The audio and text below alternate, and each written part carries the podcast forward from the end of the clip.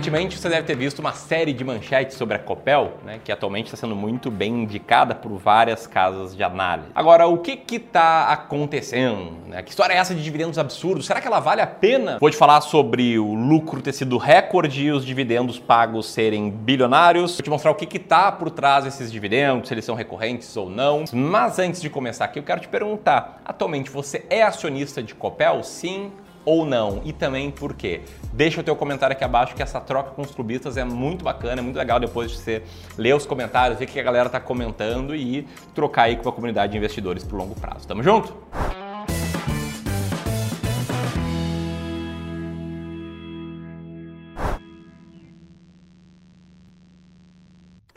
Bueno, se você caiu de paraquedas nesse vídeo, deixa eu falar basicamente, muito rapidamente, o que, que é a Copel. Tá? A Copel é a Companhia Paranaense de Energia, que o nome diz tudo.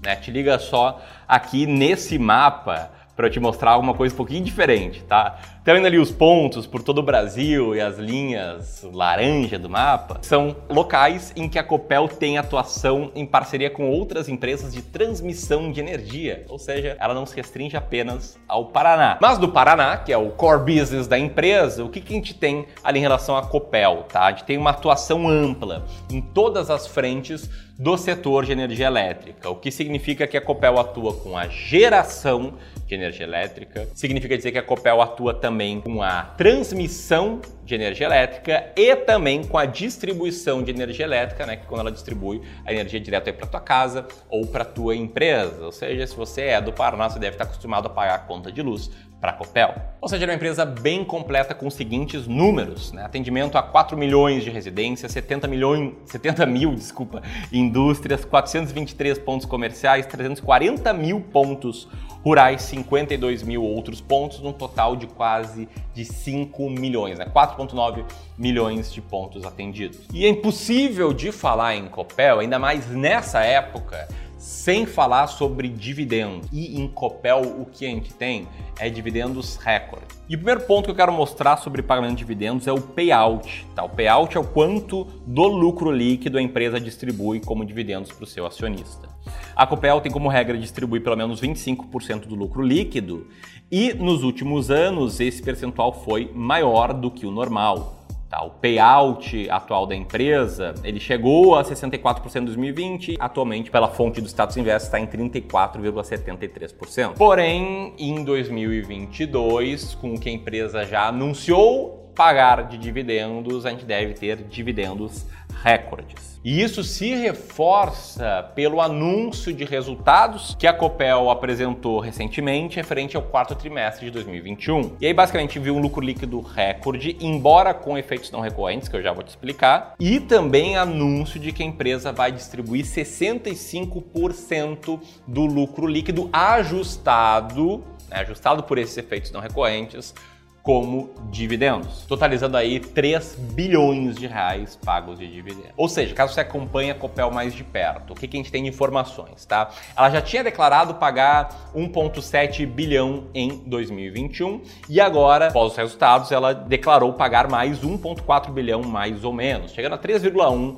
bilhões de reais somados. Ou seja, só aqui a gente tem 1,13 reais de dividendos a ser pago por ação, que dá um dividend yield de 15 0,7%. Inclusive, tá, a Copel ela é uma empresa que tem uma boa participação no índice de boas pagadoras de dividendos da B3. Liga só, a Copel somada aí as ações ordinárias de código 3 com as preferenciais, ela tem mais ou menos 4% de peso nesse índice que, segundo a própria B3, é o indicador de desempenho médio das cotações dos ativos que se destacaram em termos de remuneração dos investidores sob a forma de dividendos e juros sobre capital próprio. É, perceba, o IDIV ele tem regras claras, matemáticas e quantitativas, assim como a nossa estratégia que eu já vou te explicar e vou te mostrar se a Copel entra nela ou não. Mas fato é, se você respondeu sim à pergunta que eu te fiz no início desse vídeo, você é sócio, te liga só em quem são os teus colegas, tá? Presta atenção na composição acionária da Copel e presta atenção como o Estado do Paraná e o BNDES Par somados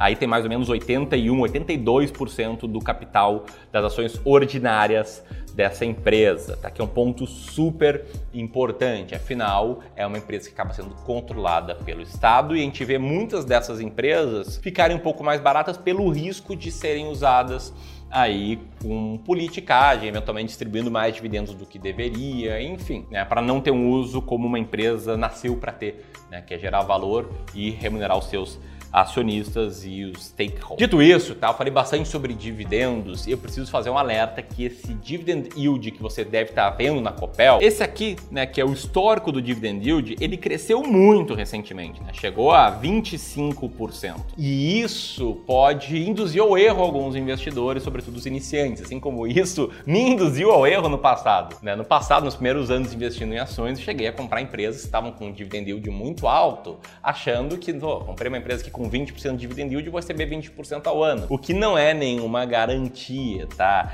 Aliás, na verdade, até usaria uma regra, uma regra de bolso aqui, que é interpretar empresas com dividend yield muito alto, olhar para elas com uma lupa, interpretar que tem algum evento não recorrente por trás, como é o caso que teve na Copel. Lembra dessa manchete aqui falando de lucro recorde em 5 bilhões? Pois bem, o fato é que esse lucro está inflado com a venda da Copel Telecom, que é uma subsidiária da Copel.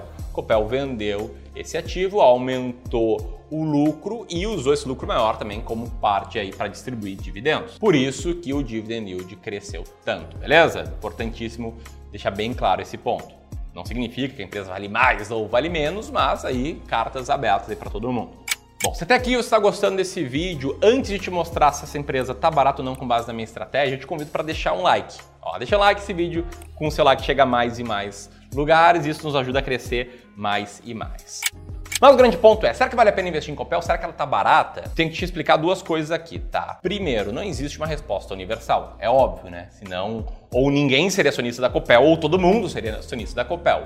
O que eu defendo muito como educador financeiro, como gestor profissional de investimentos, é que você tome as suas decisões amparado por uma estratégia clara. Você tenha clareza no porquê você tem as ações que você tem e no que vai te fazer vender essas ações no futuro. E eu siga uma estratégia. Claro que eu vou quebrar o protocolo aqui. Aliás, Silvio, me desculpa aí, cara. Vou quebrar o protocolo, vou sair da câmera, tá? Mas você está me ouvindo. Eu quero te mostrar que a minha estratégia clara de investimentos, ela foi muito uh, influenciada por conta desse livro. Tá? Eu vou tentar mostrar nessa câmera aqui, ó. Esse livro aqui, A Fórmula Mágica de Bater o Mercado do Joe Green. Aliás, eu não ganho nenhum centavo se você comprar esse livro, mas eu ganho a credibilidade em explicar um pouco que todas as decisões que eu tomo, elas partiram de uma estratégia matemática, como a que ele ensina aqui nesse livro, que é adaptada. Tá? Não sigo exatamente a fórmula mágica, mas eu sigo uma estratégia de seleção de ações baratas de forma quantitativa e matemática. E essa estratégia me faz conseguir comparar todas as empresas da bolsa colocadas lado a lado para ver quais estão mais ou menos baratas. E aqui, com base no meu método de seleção de ações, te liga só, a Copel é a 35 quinta ação mais barata da bolsa. Ou seja, se estivesse montando uma carteira agora, a gente diversifica em 20 diferentes ações, eu não estaria comprando Copel. Beleza? Não significa que a empresa é ruim, mas significa que eu aqui, pelo menos, sigo minhas decisões com uma estratégia bem clara e isso facilita muito a decisão de quando comprar, manter e vender uma ação. Se você gostou desse vídeo, te inscreve aqui no canal e clica no sininho para assistir todos os vídeos novos do clube. Um grande abraço!